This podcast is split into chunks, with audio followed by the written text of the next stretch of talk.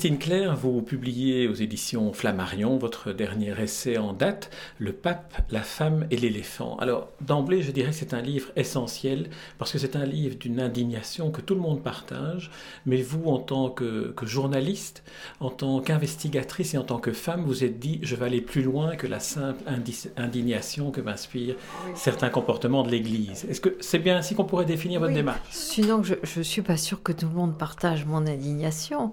Euh, en tout cas, j'ai l'impression d'être une parmi des millions de brebis égarées qui se sont éloignées de l'Église après avoir été baptisées et élevées. Euh, c'est mon cas chez les, chez les religieuses. Chez qui dire, j'étais très heureuse. Euh, mais petit à petit, je m'étais éloignée. J'avais mis un couvercle là-dessus. Je voulais pas savoir. je préférais une vie confortable. Et puis, ben, une ou deux raisons de s'indigner début 2009, la réintégration de l'évêque intégriste et négationniste, euh, Monseigneur Williamson. Rappelez en deux mots les faits, pour ceux qui n'ont pas encore lu votre livre, parce que Williamson, c'est quand même... Williamson, c'est un évêque britannique intégriste qui fait partie de, le, comment dire, de la fraternité XI, créée par Monseigneur Lefebvre, qui avait d'ailleurs été exclu par Jean-Paul II pour avoir ordonné des prêtres et des évêques sans l'autorisation du Vatican et, qui, euh, qui rejetait le Concile Vatican II. Et puis, euh, bon, il y a eu un effort de, du Vatican pour rouvrir les bras à ces, comment dire, ces brebis égarées. Euh, mais apparemment avec beaucoup d'aveuglement, parce que je ne sais pas, ils n'ont pas Internet au Vatican. Euh, et donc, ils ne savaient même pas que cet évêque avait tenu des propos niant la Shoah, euh, disant que c'était une invention euh, des Juifs, etc. Et puis, il les a tenus avec beaucoup d'arrogance et répété d'ailleurs. Hein. Et donc, ça fait un énorme scandale et une grande douleur, pas seulement chez les Juifs, mais chez de nombreux catholiques qui n'ont pas du tout compris comment on pouvait ouvrir les bras à, des gens qui se comportaient ainsi, euh, qui freinaient évidemment, qui s'associaient au nazisme et aux, théories nazies. Alors ça, c'était le premier choc, très difficile à comprendre et à admettre, même quand Benoît XVI s'est excusé, mais s'est excusé très maladroitement en disant que, en gros, qu'on avait été méchant avec lui, quoi, dans une, lettre aux évêques. Euh, au lieu de dire j'ai fait de la peine, j'ai blessé, il dit j'ai été très peinée par les catholiques qui immédiatement se sont euh, révoltés contre ça. Bon, le, système d'excuses d'ailleurs euh, que, formule l'Église mériterait une ah étude à elle seule parce qu'il y a vraiment une manière de, s'excuser sans le faire. Euh, sans se faire, en, culpabilisant les gens qui ont été, qui, n'ont été pas seulement indignés, mais blessés, blessés profondément d'être associés à ça. Bon, et puis deux mois après, un événement tout à fait différent qui est l'excommunication de la mère d'une enfant brésilienne, une petite fille brésilienne de 9 ans, qui a été violée par euh, le compagnon de sa mère depuis l'âge de 6 ans. Petite fille du nord-est, une région très pauvre, donc la petite fille est petite, malingre, et elle est enceinte de jumeaux. Et la naissance de ces jumeaux euh, risque de la, tuer, quoi. Elle peut pas.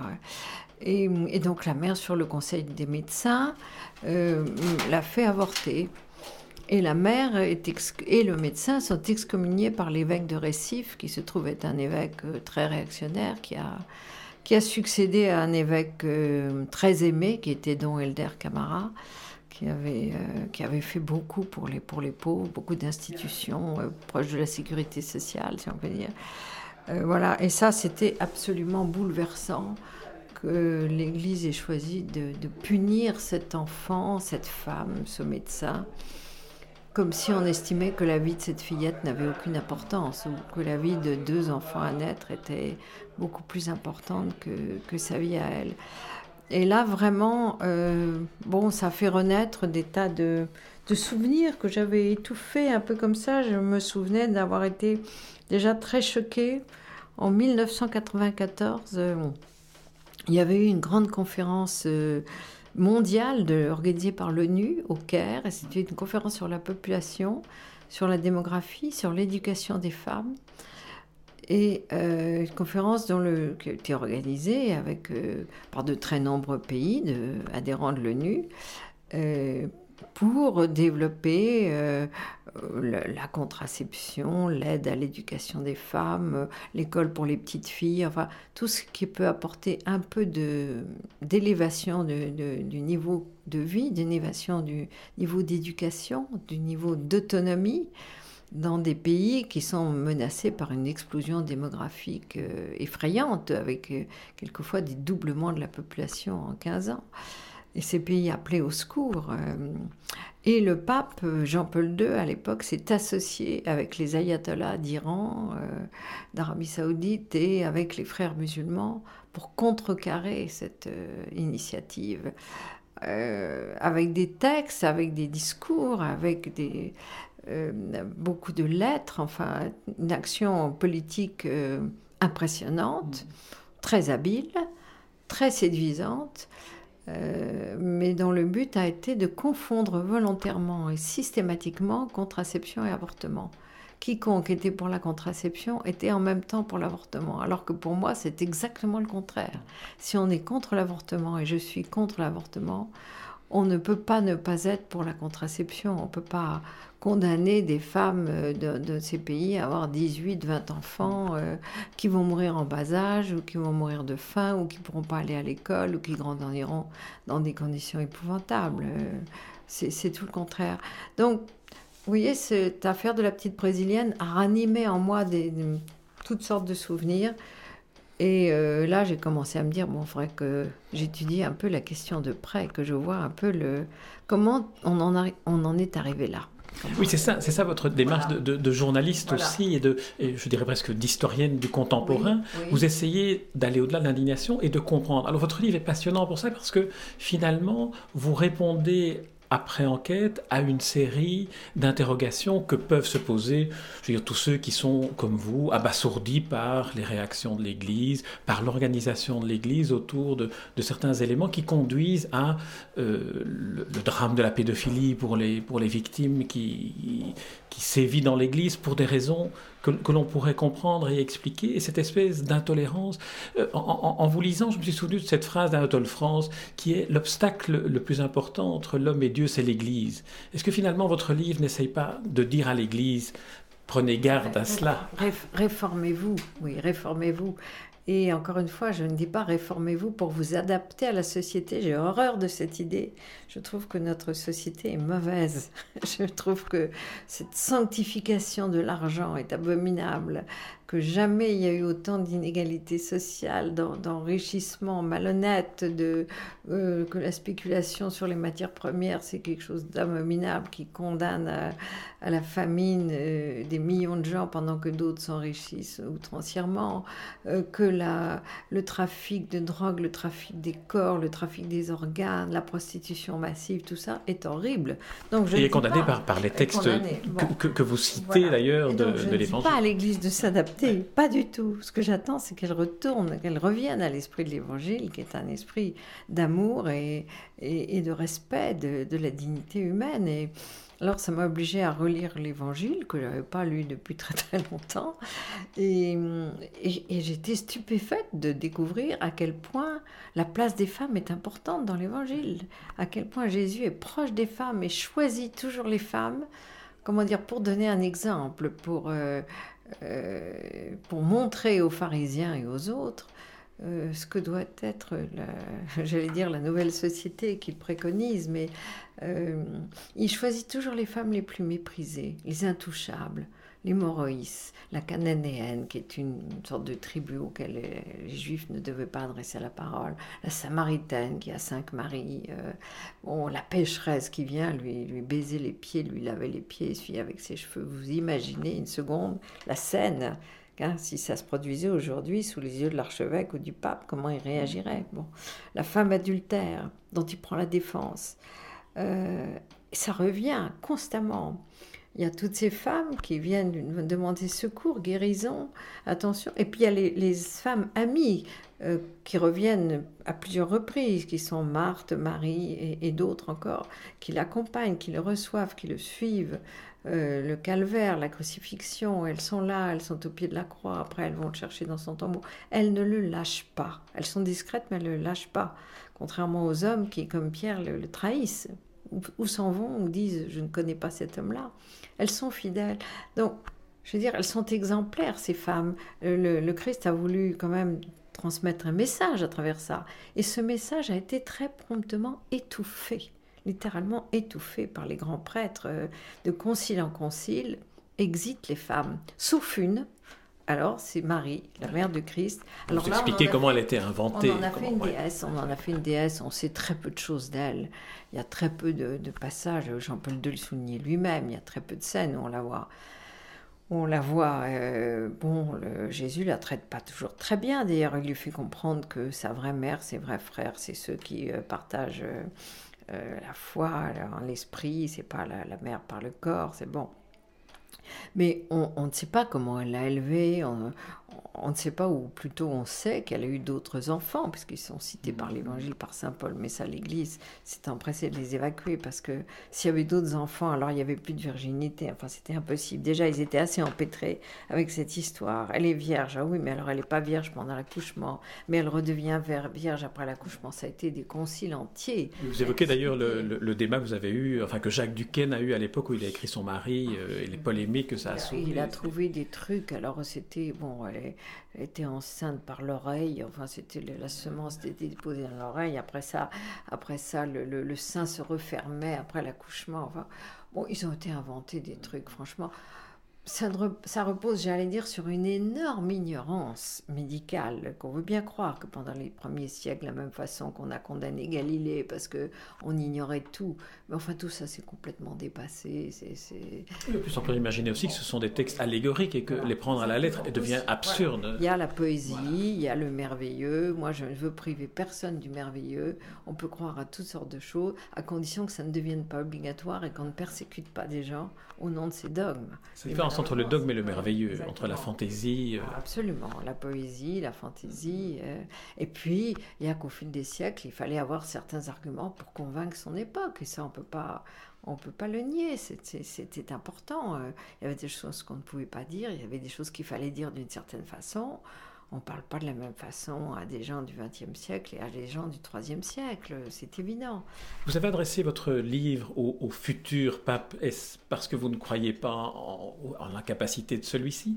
Ou est-ce que vous pensez que euh, ce livre pourrait quand même sensibiliser une église à venir à être plus proche, l'église du haut de l'église du bas C'est-à-dire, c'est un peu les deux. C'est-à-dire que je, je, trouve que le pape actuel, Benoît XVI, qui n'a pas le dixième du charisme de son prédécesseur, a néanmoins déjà fait un gros travail et s'est montré très courageux, euh, notamment sur le dossier de la pédophilie que Jean-Paul II avait gardé euh, sous le coude pendant des années, en laissant prospérer des entreprises criminelles, il faut le dire. Il y a quand même eu des, euh, des crimes très graves euh, qui ont été commis là. Et là, à nouveau, le système d'excuses de l'Église est toujours très, très, très déstabilisant. Ça a, été, très difficile, bien sûr, mais Benoît XVI a été très courageux. Euh, c'est un homme à la démarche hésitante, à la voix hésitante, mais il faut lire. Je crois que quand on l'entend, on ne prend pas conscience de la force. Mm de ses paroles. Et quand on lit euh, ce qu'il a, euh, les discours qu'il a tenus devant les, catholiques irlandais à la suite de l'énorme scandale de la pédophilie en Irlande, quand il dit que quand même ce scandale a été pire pour l'Église, l'a sali davantage que des siècles de persécution, euh, venu de l'extérieur, c'est quand même extrêmement grave. Quand il dit qu'il faut que les évêques et les prêtres coupables soient traduits devant les tribunaux de leur pays, c'est un renversement total, parce que du temps de Jean-Paul II, euh, les prélats du Vatican prenaient la défense, aidaient les évêques et les prêtres à se, à se cacher, comme s'ils étaient des victimes de persécution, comme s'ils étaient les premiers chrétiens des catacombes. Ils n'étaient pas victimes de persécution, c'était des criminels, des criminels de droit commun. Bon. Euh, donc il y avait quand même un renversement euh, spectaculaire. Et, mais Benoît XVI ne peut pas non plus aller trop loin parce que d'abord, bon, il a été, comment dire, un des bras droits de, Jean-Paul II. Et, il connaît l'extraordinaire élan d'amour, de, sympathie, d'admiration pour Jean-Paul II. Il ne peut pas détruire la statue. C'est impossible pour lui. Même si du vivant de Jean-Paul II, il a fait des déclarations extrêmement fortes. Et me souviens d'un chemin de croix, euh, vendredi saint, dans la basilique Saint-Pierre, où il a dit Seigneur, ton église est comme une barque en train de sombrer et, nos vêtements, les vêtements sont sales et c'est nous qui les avons salis. Il a fait des allusions très très nettes du vivant de Jean-Paul II. Mais je crois qu'il ne peut pas aller plus loin. Euh, mais donc, ce sera à un autre de faire la suite du chemin. Déjà, il a fait, j'allais dire, cette espèce d'acte de contrition. Euh, cette euh, liquidation du, dossier qu'on a, euh, a ouvert. On a dit qu'il fallait, qu'il fallait demander pardon, qu'il fallait que les, coupables soient punis, qu'il fallait qu'il y ait des indemnisations. C'est énorme. Tout le chemin qu'il a fait est énorme. Il a du mal à aller plus loin dans la, comment dire, dans la révision des dogmes, notamment dans la révision des dogmes concernant la Vierge Marie, concernant l'infaillibilité pontificale, dont on voit bien que ça a été décrété dans des conditions politiques très particulières en 1870 avec les troupes italiennes aux portes du Vatican. L'Église a souvent utilisé l'arme du dogme comme, comme, comme une véritable arme pour se défendre, mais ce sont des conditions historiques qui ne sont plus valables aujourd'hui, et on voit bien que bon, l'Église est une société faillible et non pas infaillible. Alors, il y a beaucoup de choses à réviser, et puis il y a des choses à réviser sur, euh, notamment sur la contraception, et là, il n'en est pas encore là. Euh, euh, votre livre, on ne pourra pas aborder tous les sujets que vous abordez, mais il y en a un quand même qui me semble être une sorte de, fil rouge de, de l'ensemble du livre et de votre démarche, qui est de dire, mais dans le fond, est-ce qu'il ne faudrait pas replacer au centre du débat sur la religion, sur l'attitude de l'Église, la femme et le rôle de la femme. Un peu comme si la femme était l'avenir du religieux. Oui, la, femme effectivement est un fil rouge, dans la mesure où j'ai été euh, ébahie, impressionnée de constater à quel point elle est importante dans l'Évangile et à quel point pour, euh, pour montrer, marquer une rupture euh, avec le judaïsme, avec d'autres religions euh, de l'époque romaine, le Christ avait euh, euh, insisté sur la place de la femme. Et, ce qui a été oublié et enterré ensuite. Et je pense que c'est par une meilleure compréhension du rôle de la femme, de la place de la femme, la mère de famille, que l'Église peut repartir sur un de nouvelles bases, parce que c'est une société masculine, une société d'hommes âgés, d'hommes de pouvoir, qui vivent quand même dans un monde extrêmement préservé quand ils sont au Vatican, qui sont très très loin du monde et très très loin de, l'esprit de l'Évangile.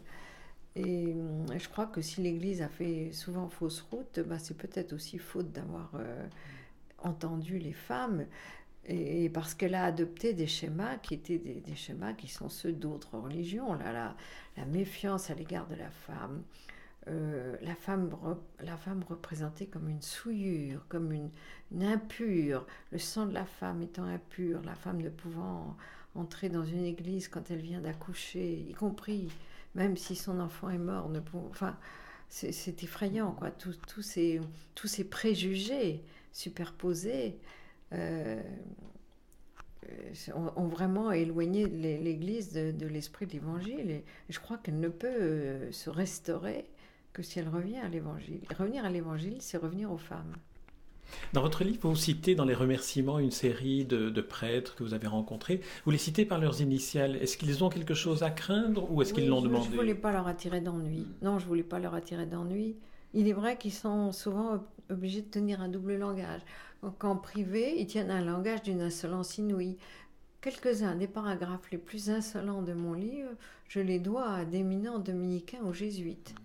Euh, mais, en public, ils ne peuvent pas avoir ce langage. Euh, tous n'ont pas le, courage, euh, puis à quoi bon affronter la hiérarchie, l'Église, quitter leur famille, être chassés non, alors ils, ont un double langage, très libre, très critique en privé, et puis plus conforme euh, en public.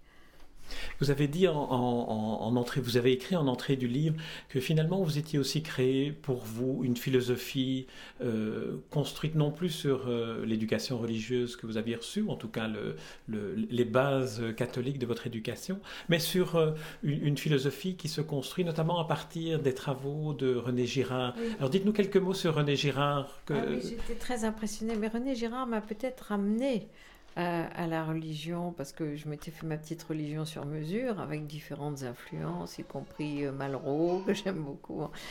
Et c'est très difficile de résumer René Girard. Enfin, c'est votre rencontre avec lui. Euh, oui, que j'ai eu la, chance de rencontrer. Euh, René Girard explique tout le comportement humain par ce qu'il appelle le désir mimétique. C'est-à-dire que dès la naissance, pratiquement, l'être humain se forme dans l'imitation de l'autre et ce qu'il désire, il le désire pour imiter l'autre ou pour supplanter l'autre. On voit ça dès le plus jeune âge, les enfants. Euh, je veux le même joujou que mon grand frère ou je veux être bon.